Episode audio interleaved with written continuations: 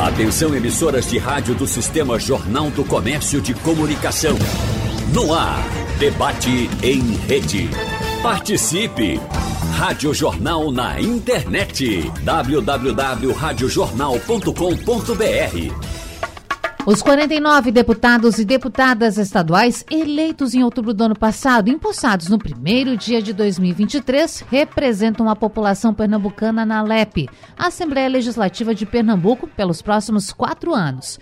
24 deles foram reeleitos, 22 assumiram o mandato pela primeira vez e outros três voltaram a casa depois de terem atuado em outros quadriênios. No debate de hoje, terça-feira, nós vamos saber com os nossos convidados o balanço dos primeiros seis meses da atual legislatura da Alep. Quais foram as pautas, as discussões, as prioridades dos investimentos e o que vem por aí? Até porque está só começando. E nesse debate de hoje nós temos o prazer de receber Isaías Regis, ele que é deputado estadual pelo PSDB e líder do governo na Alep. Deputado, um prazer recebê-lo aqui no estúdio. Bom dia. Primeiro eu quero dar um bom dia a todos os ouvintes da Rádio Jornal, a você, Natália, a Priscila, por estar aqui junto conosco para que nós possamos fazer aqui um debate amplo, um debate aberto, falando um pouco da Alep, que é a Casa dos Pernambucanos, onde nós temos ali a representatividade das regiões e de todo o estado de Pernambuco. Muito importante isso e é, é um prazer mesmo. A gente já conversou certa vez por telefone numa entrevista, deputado, mas é sempre diferente quando nós conseguimos mais tempo aqui para ampliar e saber já essa caminhada. Meio ano o senhor que é experiente, não entrou na política ontem, está aí representando um governo que não tem maioria na Alep. Mas a gente vai falar mais sobre isso daqui a pouquinho. Porque com a gente também pelo Zoom participando João Paulo, deputado estadual pelo PT, ele que integra a bancada independente na Alep. Deputado, que prazer recebê-lo de novo aqui no programa hoje pelo Zoom, mas estou lhe vendo muito bem. Bom dia. Eita, estamos sem áudio. Deixa o deputado vai, vai é, habilitar o áudio. Aí nós vamos falar daqui a pouquinho. Pronto, fale agora, vamos ver se deu certo. Bom dia agora, agora, agora bom dia. Bom, bom dia, dia, Natália, bom dia, Priscila. Bom dia, Isaías Regis. Com esse dia, sorriso aí largo. E bom dia, queridos ouvintes, né? Estamos aí, é, é, a casa, a meu ver, é, com essa renovação, inclusive com a representação maior de deputados oriundos do movimento popular, deu uma aquecida muito grande também com a eleição da governadora Raquel, de forma que aqui está muito efervescente, vamos ter matéria para conversar o tempo todo. Seis né? Isaías aí, de vez em quando, dá uma extrapolada ali na tribuna, mas temos uma boa relação.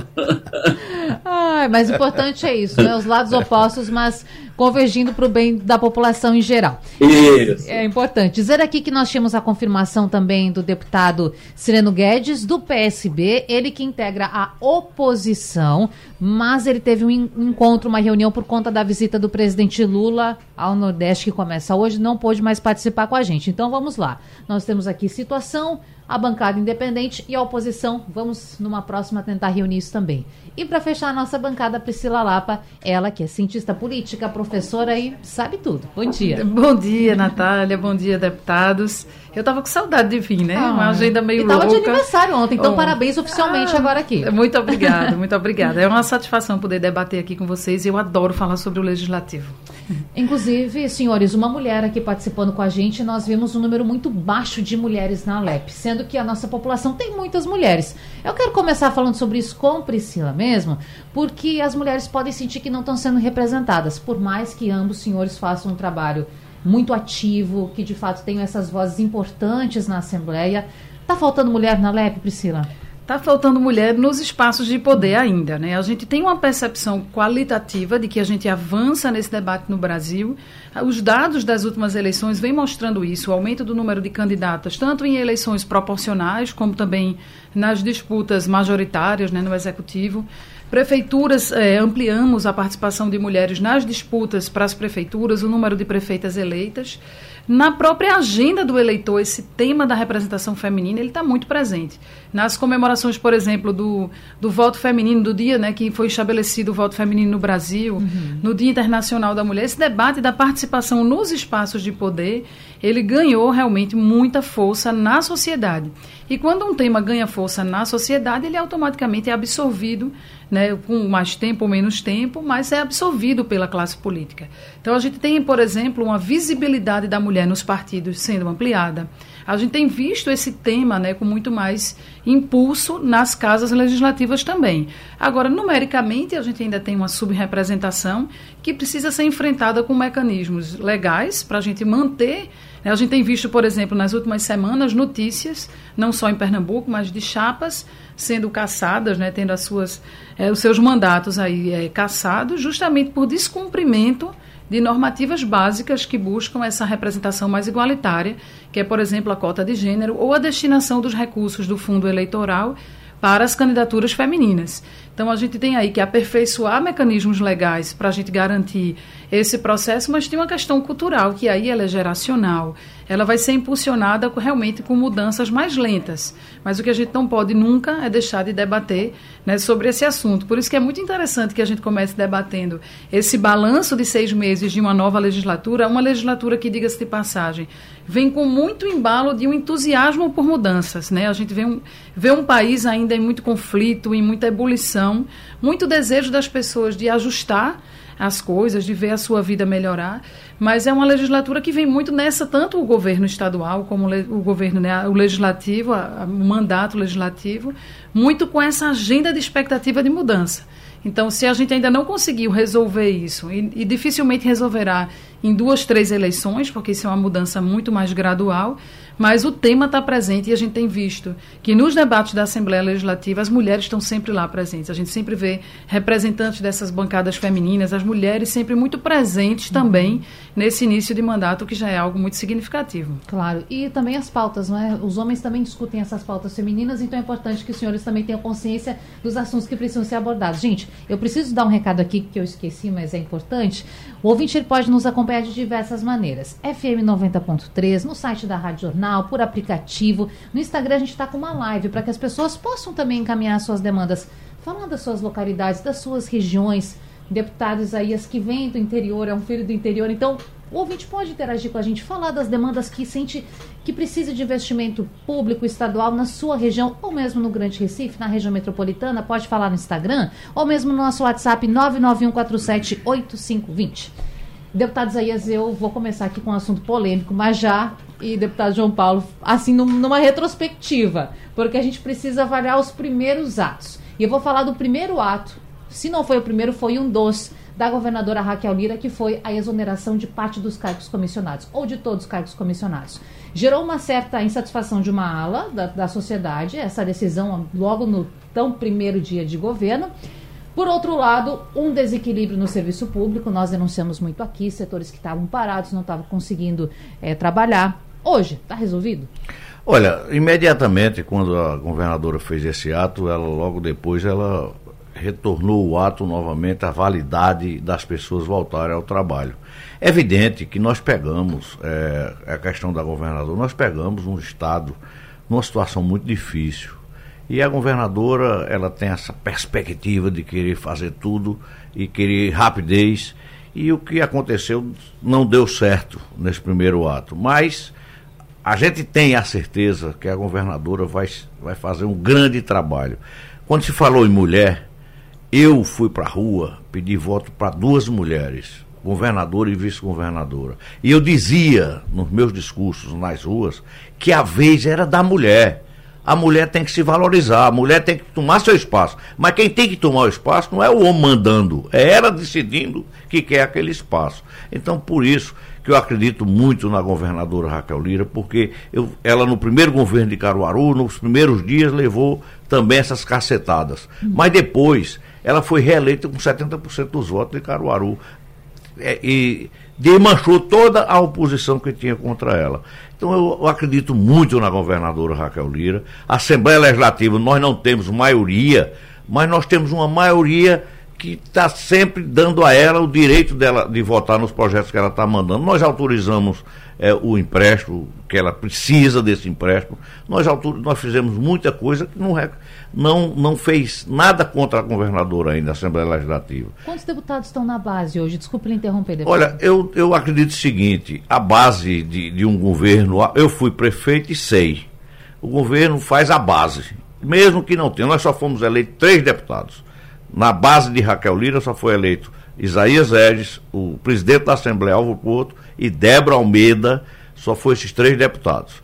Então ela não pode fazer base com três deputados, ela tem que ir em busca de vários. Então já veio o PP, já vem parte do PL. João, eu quero dizer que é, João Paulo é um deputado organizado, um deputado que diz as coisas consciente do que está fazendo, não vai fazer por ser oposição, nem independência. Ele faz por, para o bem de Pernambuco. Então, João Paulo, eu me dou muito bem com ele, eu gosto muito de João. João é um amigo nosso e eu tenho certeza que ele vai contribuir com o governo Raquel Lira. Eu não tenho dúvida disso. É um número baixo e precisa desses deputados para aprovar os projetos que, que são importantes para o governo. A gente já viu, já viu, algumas situações é, um tanto delicadas, mas a gente vai entrar nelas daqui a pouco, porque eu quero ouvir João Paulo sobre essa questão da retirada, dessa demissão. Vou dizer em massa aqui, porque de fato foi muita gente, não é, deputado? Que acabou saindo do governo. Na sua opinião, hoje isso está resolvido, deputado João Paulo? Já está tudo funcionando direitinho?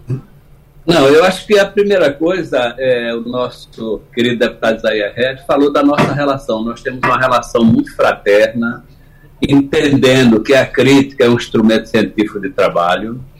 Eu acredito que as coisas ainda não se resolveram e está levando mais tempo para resolver e vai levar mais tempo para resolver. É, na minha avaliação, com minha formação cristã, eu dizia sempre que houve um pecado original que diz que quando para os cristãos, os cristãos nascem um pecado original, né? Então eu acho que foi um pecado original não haver, não ter ocorrido uma transição, porque é a mesma coisa de um carro que está em movimento, aí você vai trocar o pneu, vai fazer a manutenção no motor, é uma questão muito complicada. Eu acho que o governo ainda tem muitas áreas que está com, está com muitas dificuldades por conta dessa forma de não ter ocorrido uma transição. Agora, a decisão de manter os cargos comissionados, cargos comissionados são cargos de confiança, que cabe à, governadora manter ou não. O que eu questiono não é, não foi a exoneração dos uhum. cargos comissionados, mas foi a forma como ela foi feita. Mas acho que a, a governadora tem, eu tenho conversado bastante com ela, não mais do que o nosso líder do governo, mas tenho conversado com ela, ela tem revelado um objetivo de governar bem, de cuidar bem do povo, não é?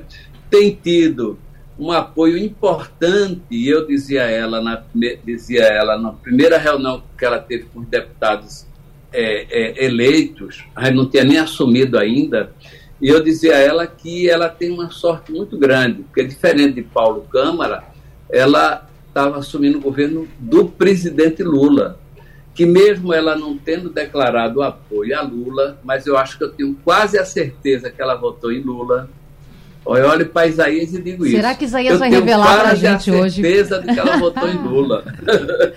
eu não posso dar essa certeza 100%, mas Isaías 90% pode dar, assim né? ou quanto, deputado? Até porque, veja bem, o líder do governo hum. é um dos maiores defensores do governo Lula. Ainda ontem ele fez uma belíssima parte a mim, defendendo as coisas que o presidente Lula fez na região dele, universidades, estradas, etc. Né?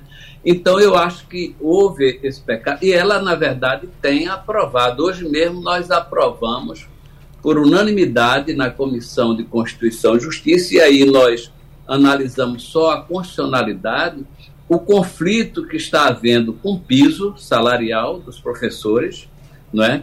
E também ontem nós tivemos uma audiência pública aqui sobre a situação do SACEP, que é urgente não é? é e, e, nós elegemos aqui uma comissão onde faz parte eu, o deputado Joaquim Lira, o deputado o, o Brígido, entre outros, que vai acompanhar esse processo do SACEP. Vocês Vejam que cinco hospitais no interior de Pernambuco, Serra Talhada, Arco Verde, é, é, não querem mais atender o servidor público. E isso é um problema muito grave, vai morrer muita gente, muitos servidores familiares vão morrer. Então, tem coisa que está precisando carreira, velocidade, e é por isso que a gente, de vez em quando, dá uma catucada aí no deputado Isaías, para ele se movimentar e ajudar-nos a resolver os problemas. Ainda sobre esse primeiro ponto, Priscila Lapa, é importante isso que o deputado João, João Paulo falou. É, é, digo não, constitucional não, mas enfim, todos os governos fazem isso. Todas as gestões, quando entram, trocam as pessoas que trabalham em cargo comissionado. Mas isso geralmente se faz com um pouco mais de tempo. De forma mais gradual. Talvez né? um pouquinho mais de jogo de cintura, algumas pessoas até ficam. E aí tem também o ponto, deputado Zeias, que eu quero falar com o senhor também depois, a respeito dessa preparação, essa discussão para essa troca de governo. A gente tem informações de que alguns secretários foram convidados de última hora para participar do governo. Quero também saber se isso confere ou não, como foi essa preparação, de que maneira o senhor participou dessas discussões de transição a gente sabe que a mudança é grande, né, Priscila? São 16 anos. É, isso é um aspecto que, na época em que esse decreto foi, foi emitido, né, muita uhum. gente me perguntou, isso, isso, aumentou a temperatura política né, no Logo Estado. Logo de início. Do dia para a noite, assim, né, já, já foi uma chegada, chegou chegando, né, como dizem na linguagem popular. E eu sempre ressaltava isso, a gente estava desacostumado com transições em Pernambuco, né, 16 anos sem fazer transição é muita coisa, ainda mais porque na capital também não, não havia transições, rupturas, e isso cria um clima de continuidade, né, em geral, no, no Estado como um todo. Então foi um momento diferente, né, de certa forma inusitado. Eu acho que desde o início, a governadora, desde a campanha, aliás, ela vem trazendo essa questão da tônica técnica versus política, né, de tentar limpar um pouco o espaço das dissensões políticas para trazer um endereçamento mais técnico né, para o governo, uma condução mais técnica, isso desde a composição do secretariado.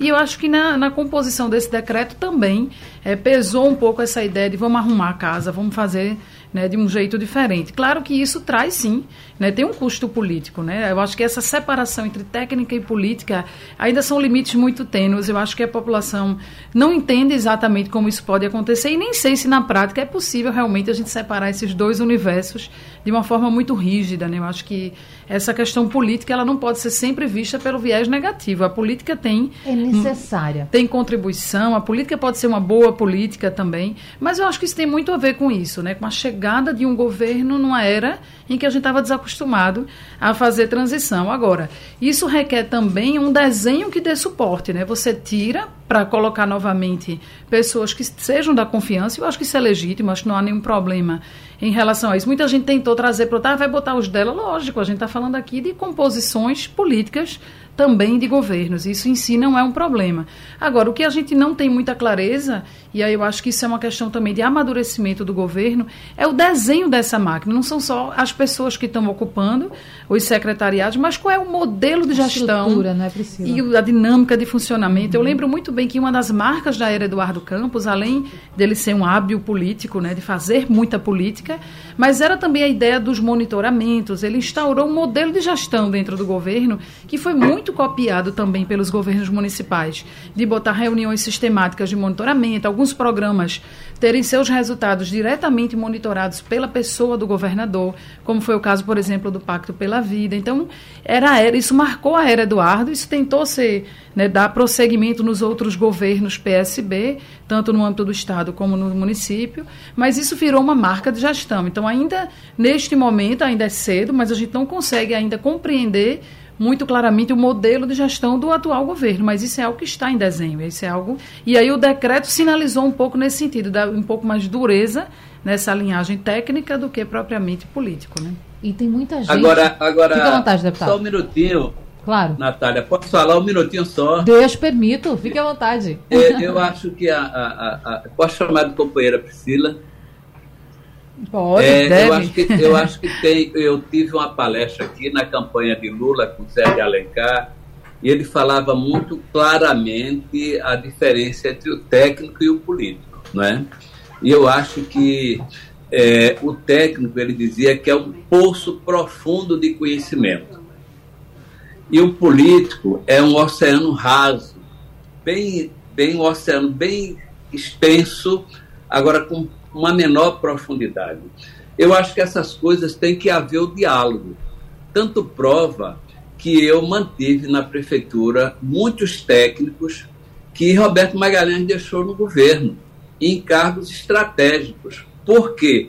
Porque eles garantiam, com sua experiência, com seu conhecimento, uma continuidade do, do, do, dos serviços e eu podia ampliar do ponto de vista de, de novas inovações e novos conhecimentos. Então, eu acho o que, que houve, se perdeu parte significativa desse conhecimento, trazendo um prejuízo para a população. Então, eu acho que esse diálogo entre a profundidade do técnico e o oceano raso do político, eles têm que conversarem, têm que dialogarem para as coisas dar certo.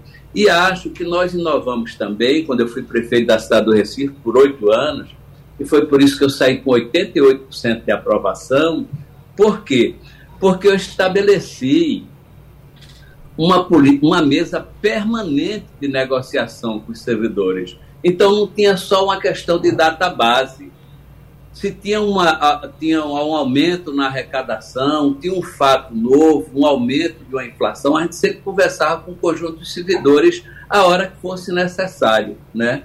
Então, nós estamos aí no impasse com a educação. Hoje, a Assembleia, num gesto, aprovou a constitucionalidade por unanimidade, a bancada de oposição do governo independente, não é? Mas eu sou relator dessa comissão da, desse projeto do governo é na comissão de educação. E está havendo conflitos, é, e aí os servidores, entre a avaliação técnica e científica do DIES com os técnicos do governo. Então, eu hoje amarrei já com o presidente da comissão, deputado Valdemar Borges, vamos escutar o DIES para que a gente possa esclarecer e, sem sombra de dúvida, encontrar uma saída negociada, porque nós sabemos o prejuízo que é, principalmente para a população, nós enfrentarmos uma greve no setor da educação. Não é? Então, então estou trabalhando para que a gente chegue ao entendimento. O senhor fala do pagamento do piso com reajuste de 14,95%. Do piso, é, do, do reajuste do piso salarial, porque tem divergências os técnicos do governo e os técnicos do DIES. Nós precisamos esclarecer para que os deputados votem da melhor forma possível. Não porque a governadora está pedindo, não porque o sindicato está pedindo, mas o que seja melhor para a educação e para o povo pernambucano. Seis meses já se passaram. Seis meses não. Estamos entrando no, no semestre agora para fechar, não é? Mas estamos aí já no semestre. Daquele momento, os deputados aí, as redes dizem que os deputados receberam a sua diplomação, a sua posse, os trabalhos começaram, uma nova gestão e tem muita pergunta chegando por aqui. Eu quero otimizar os questionamentos dos ouvintes com aquilo que a gente também tem é, necessidade de colocar em pauta. Como, por exemplo, senhores e Priscila, é o caso da saúde. O deputado João Paulo falou sobre a situação do SACEP, que foi tema de audiência pública, a possibilidade de hospitais cessarem o atendimento pelo SACEP no interior do estado. Eu quero lembrar aqui também do Hospital de Retaguarda em Neurologia e também no Hospital do Prado, que nessa semana os trabalhadores vieram a público, vieram à imprensa dizer que estão sofrendo ameaças de fechamento também dessas unidades.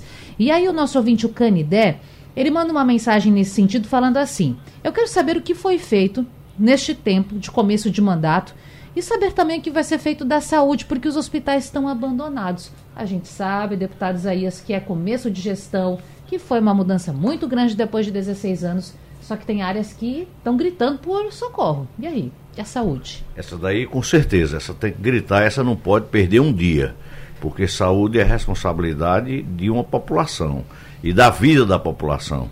Mas eu queria entrar no SACEP. Certo. O SACEP, é, o nosso governo quando recebeu o SACEP, recebeu uns 300 milhões de reais de débitos e já pagou 111 milhões.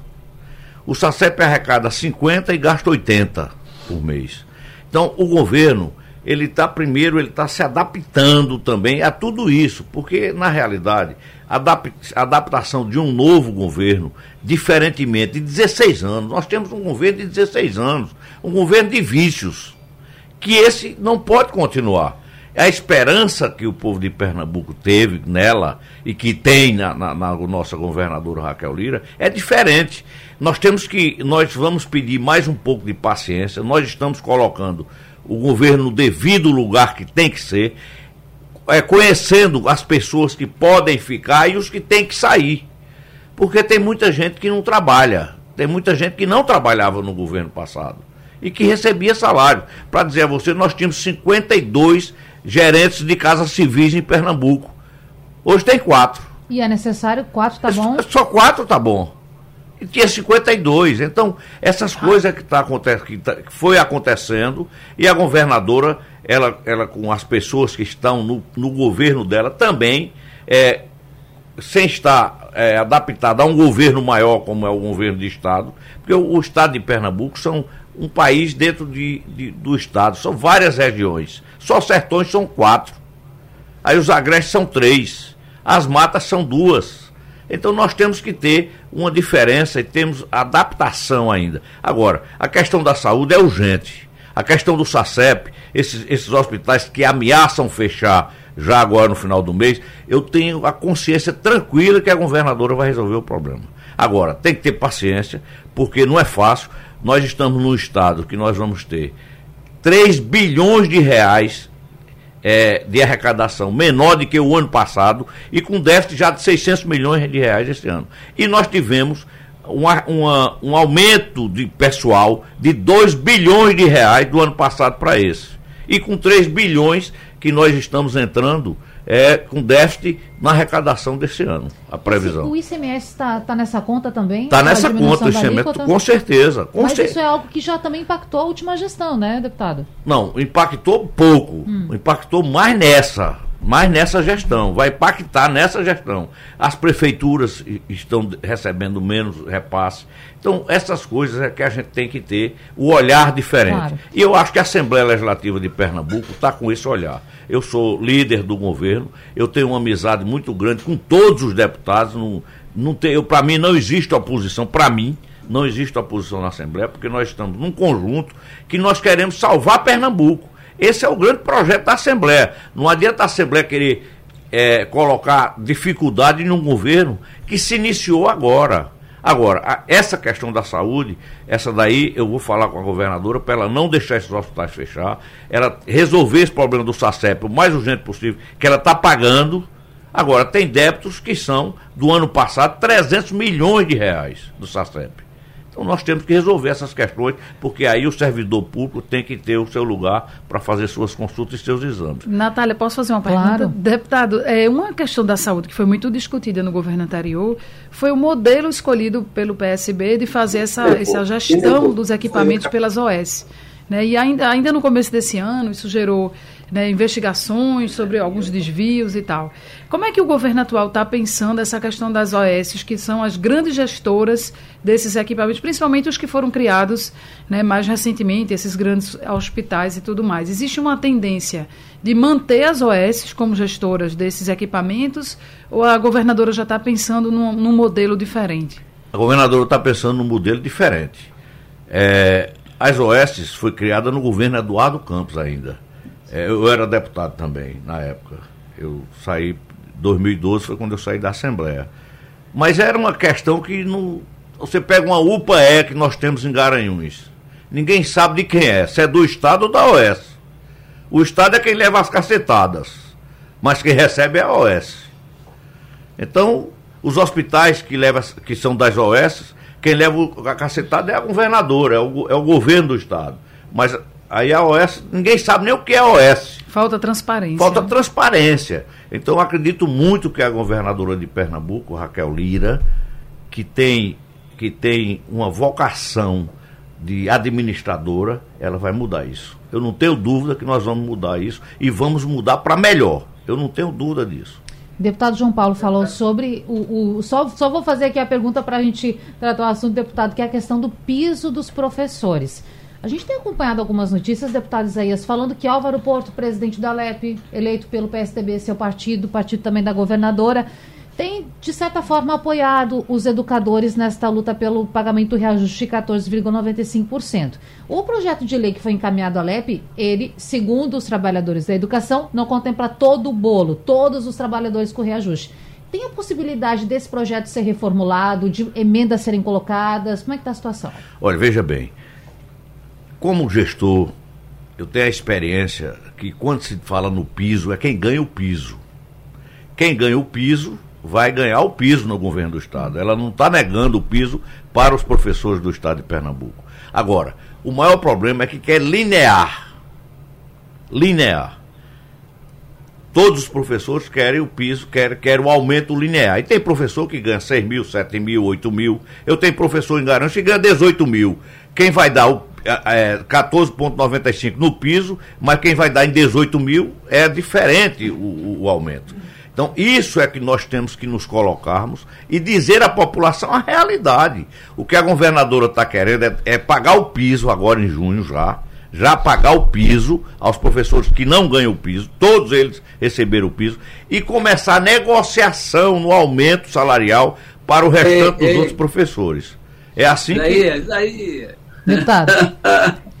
Olha Isaías, você concede uma parte, Isaías? Eu sei que eu, eu fica vontade, eu ficava vendo do lado também, mas eu estou lhe encarando aqui de frente. Ah, e eu estou lhe vendo também. eu queria fazer um comentáriozinho só, Isaías, desculpe, mas é o seguinte, veja bem, eu acho que tem a primeira questão de saúde. A questão de saúde tem duas coisas. Primeiro, o agravamento que o governo Bolsonaro retirou 40 bilhões da saúde. Então, isso, se a saúde já era ruim, agravou ainda mais a situação da saúde.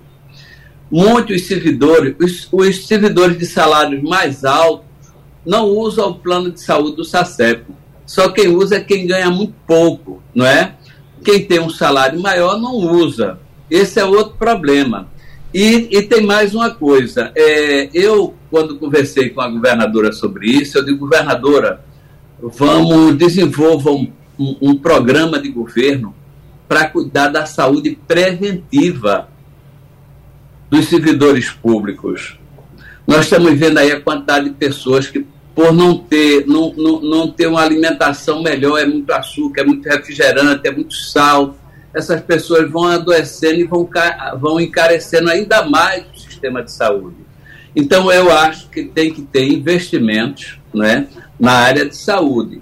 E quanto ao piso, nobre deputado Isaías Regis, Vossa Excelência que está me olhando de lado e eu lhe olhando de frente aqui. Eu estou olhando de frente para você. Estou olhando de frente para você. Eu sei que a tela ainda é na frente. Eu estou olhando de frente. Mas eu queria dizer o seguinte: veja bem, o problema nessa proposta não é de pagar o piso para alguns trabalhadores não ficar sem o piso, mas é justamente algumas questões que é o seguinte se todo mundo ganha um piso, mas tem um plano de cargo de carreira daqueles servidores por ter uma pós-graduação, ter um mestrado, ter um doutorado, um pós-doutorado, no deputado. Normalmente, por esse esforço que ele fez e pela capacidade que ele adquiriu, ele tem que receber um pouco melhor, não é?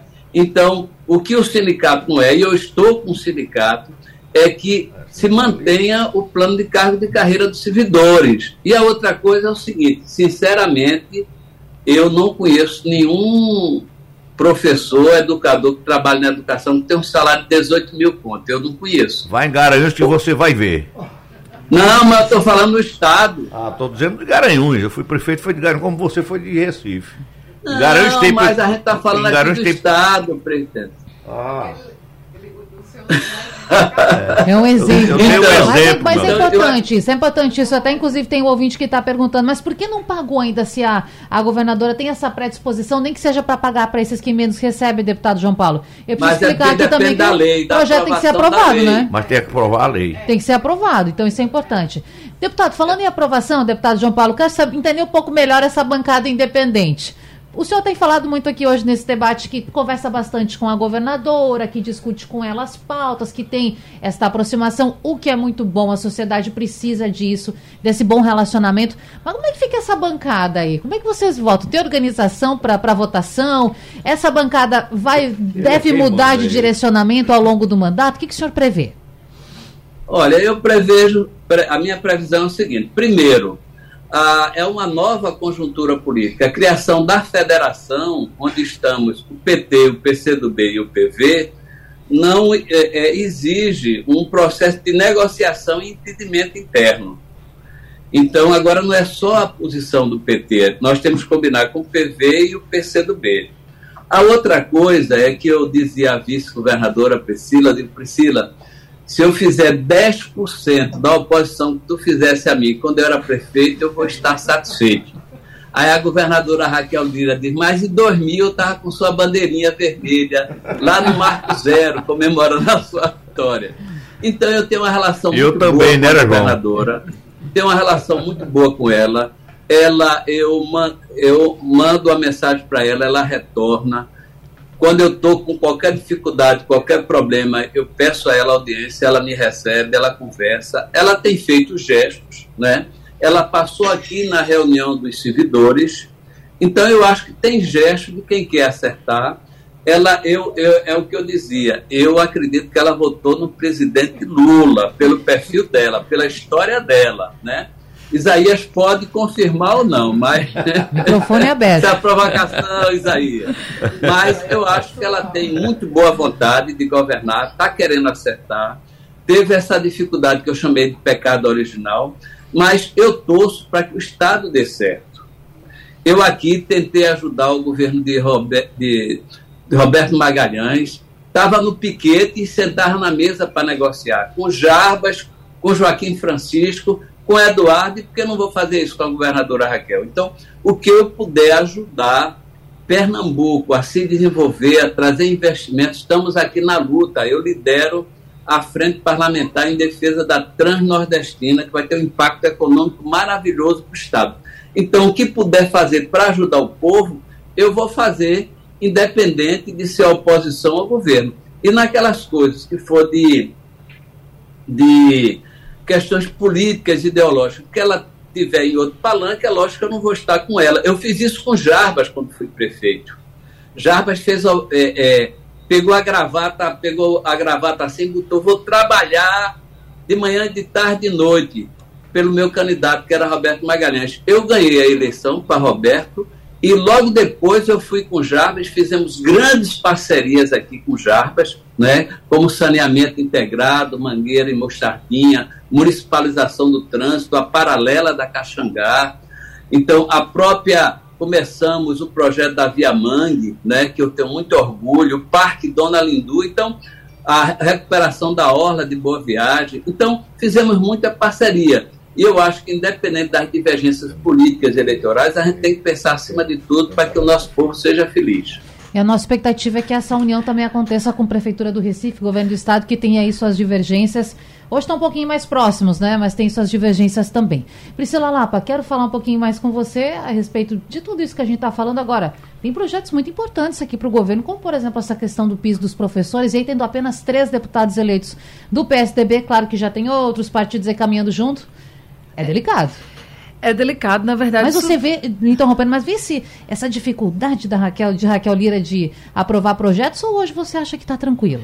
Eu acho que está tranquilo. Eu hum. acho que a dificuldade ela pode começar a acontecer num médio e talvez num, num longo prazo. É, tem um processo eleitoral ano que vem que pode gerar algum tipo de atropelo. A gente sabe que a eleição muda totalmente o clima político, então alianças são feitas, outras são desfeitas, e isso pode interfere também né, no processo de formação das bancadas. É um momento muito curioso, acho que outros colegas analistas políticos têm falado muito sobre isso, de era meio que uma regra do, do, do âmbito estadual, assim, do poder subnacional, como a gente chama na ciência política, de você ter assembleias legislativas necessariamente com maioria de governo. Né? A gente tem um estudo que foi até um, um, livro publicado por vários professores sobre as eleições de 2020 e que a gente já fazia algumas projeções para a eleição de 2022, mas mostrando como existe uma tendência de adesismo, né? de você formar uma maioria ampla nas assembleias legislativas, independentemente do, da linha ideológica dos governos estaduais, pelo modelo de funcionamento, pela quantidade de matérias sobre as quais um deputado pode legislar, a dificuldade que é um deputado se manter quatro anos na oposição e não ter acesso a certos recursos que, estando na base do governo, ele acaba tendo, né, de distribuição de recursos nas suas bases e tudo mais.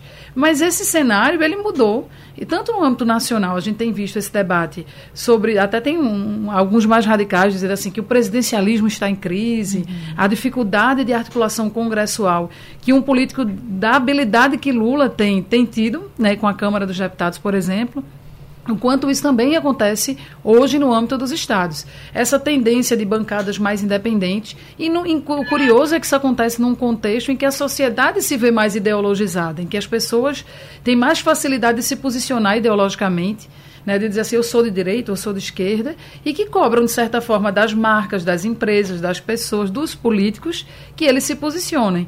E aí a gente vê um mecanismo de bancada independente surgir justamente no momento em que há uma pressão né, por uma, um posicionamento ideológico por parte do eleitor. Mas isso certamente faz parte também de um processo, talvez, de amadurecimento desses relacionamentos. A gente, sem dúvida, e era uma coisa que eu ia falar desde o início e acabei esquecendo, do protagonismo que o legislativo tem hoje e que não tinha há alguns anos atrás, tanto no âmbito nacional quanto também na, na esfera estadual. Podemos falar de Arthur Lira, que é o nome que, olha, acho que mais apareceu essa semana no noticiário. As pessoas hoje sabem apontar é, questões que o legislativo pode resolver. Isso era um certo desconhecimento, era um universo mais distante. Talvez a a digitalização né, da, da, da, cidadania digital e todo esse processo de aproximação mais entre representantes e, e representados tenha favorecido isso, mas sem dúvida o legislativo hoje ocupa um protagonismo na produção de políticas públicas que eu acho que há alguns anos atrás não mais era autonomia, né? Priscila? Autonomia. Mais autonomia. Mas, mas eu acho que tem uma questão diferenciada, viu? É, eu acho que há uma diferenciação aí, Isaías. É, eu acho que a, a relação que a bancada aqui, mesmo de oposição, tem com a governadora Raquel Lira é muito diferente da relação que a bancada, da, a maioria da Câmara dos Deputados tem com o governo do presidente Lula. Com certeza. Isso é muito notório. Nós aqui é, questionamos os méritos, os encaminhamentos, mas nunca uma oposição sistemática reivindicando nada da governadora em troca de nada. Não há isso aqui na bancada de Pernambuco. Que é muito importante. Entendeu? Sim. Então, ela, ela, ela pode ter muito mais facilidade ainda na Assembleia Legislativa, porque aqui o comportamento é diferente da bancada federal nacional. A minha avaliação, se Isaías concordar comigo. Concordo, João. Você está correto. Nós temos uma, uma, uma, autonomia hoje também na Assembleia Legislativa. É, eu fui deputado por três mandatos até 2012, 2003 a 2012. Era diferente. Lá nós tínhamos, nós era, eu chamava, eu dizia sempre, eu até dizia, eu quero sair daqui, porque nós éramos deputados lagartixas. Nós só faz, fazíamos balançarmos a cabeça. Então nós hoje temos uma, uma, uma autonomia, a Assembleia Legislativa está muito bem representada pelo nosso presidente Álvaro Porto. A mesa diretora da Assembleia hoje é, tem autonomia, nós temos autonomia também de decidir. Então, o que nós queremos é a união por Pernambuco. Essa é a minha maior meu maior pedido a meus colegas deputados é que nós possamos nos unirmos para o Pernambuco. Na hora que a governadora não, não der certo, para que tiver alguma coisa que nós possamos discutir com ela e não levar simplesmente para a base da oposição para fazer oposição sistemática sem saber nem o que está dizendo. Uhum. Nós queremos é discutir. Nós queremos discutir Pernambuco. Cada deputado tem sua região, conhece sua região. Eu conheço a região do Agreste Meridional, porque nasci e me criei lá. Então eu sei dos do meus problemas que eu tenho no Agreste Meridional. Então cada deputado leve sua representação para a governadora para que nós possamos juntos resolver os problemas de Pernambuco, porque isso é urgente. Pernambuco é um dos estados mais pobres da federação. Onde nós temos mais pobreza é Pernambuco. Onde nós temos o maior índice de desemprego é Pernambuco. E isso por uma má administração que nós tivemos no passado. Por uma má administração, é evidente que é. Então nós temos que mudar essa história, mudar a cara de Pernambuco, mostrar Pernambuco, vender Pernambuco aos grandes empresários para que eles possam vir se instalar e nós resolvermos os problemas de Pernambuco.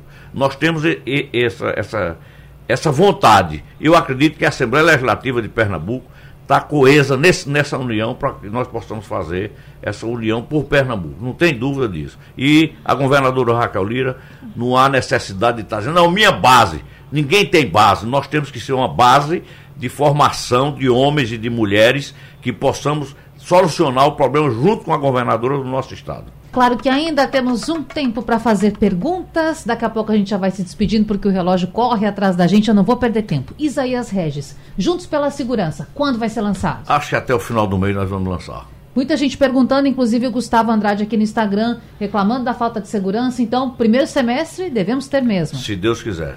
Tá certo. Já vou agradecer pela sua participação aqui. Tá. Muito obrigado também a você, Natália. Muito obrigado a Priscila, a todos que fazem a Rádio Jornal. E um abraço a todos e um bom dia. Igualmente, deputado. Deputado João Paulo, sempre uma satisfação recebê-lo aqui, seja pelo Zoom, presencialmente. E vamos nos encontrar mais para debater Pernambuco. Um ótimo dia para você, muito obrigada. Uma alegria grande estar mais uma vez aí com essa força da juventude, essa alegria, essa voz maravilhosa, oh, essa Deus. voz que eu chamo voz FM, né? A de Isaías é meio rouca, assim, sem muita entoação.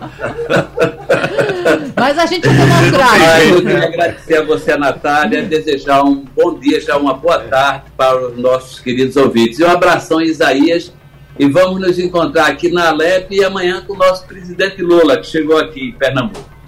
Muito obrigada, deputado. Eu quero agradecer também Priscila Lapa. Que bom a gente ter mulheres também aqui igualdade, dois homens, duas é. mulheres. Um prazer sempre recebê-la. Eu que agradeço, uma delícia debater com os deputados também, muito bom. Olha, aí são três, viu? Aqui Opa. tem uma que sempre está na tela aqui desde o início. Ah, sim, Olha ela lá. aqui, é. deputada, ela está presente, é isso. Gente, esse As é... mulheres foram maioria hoje.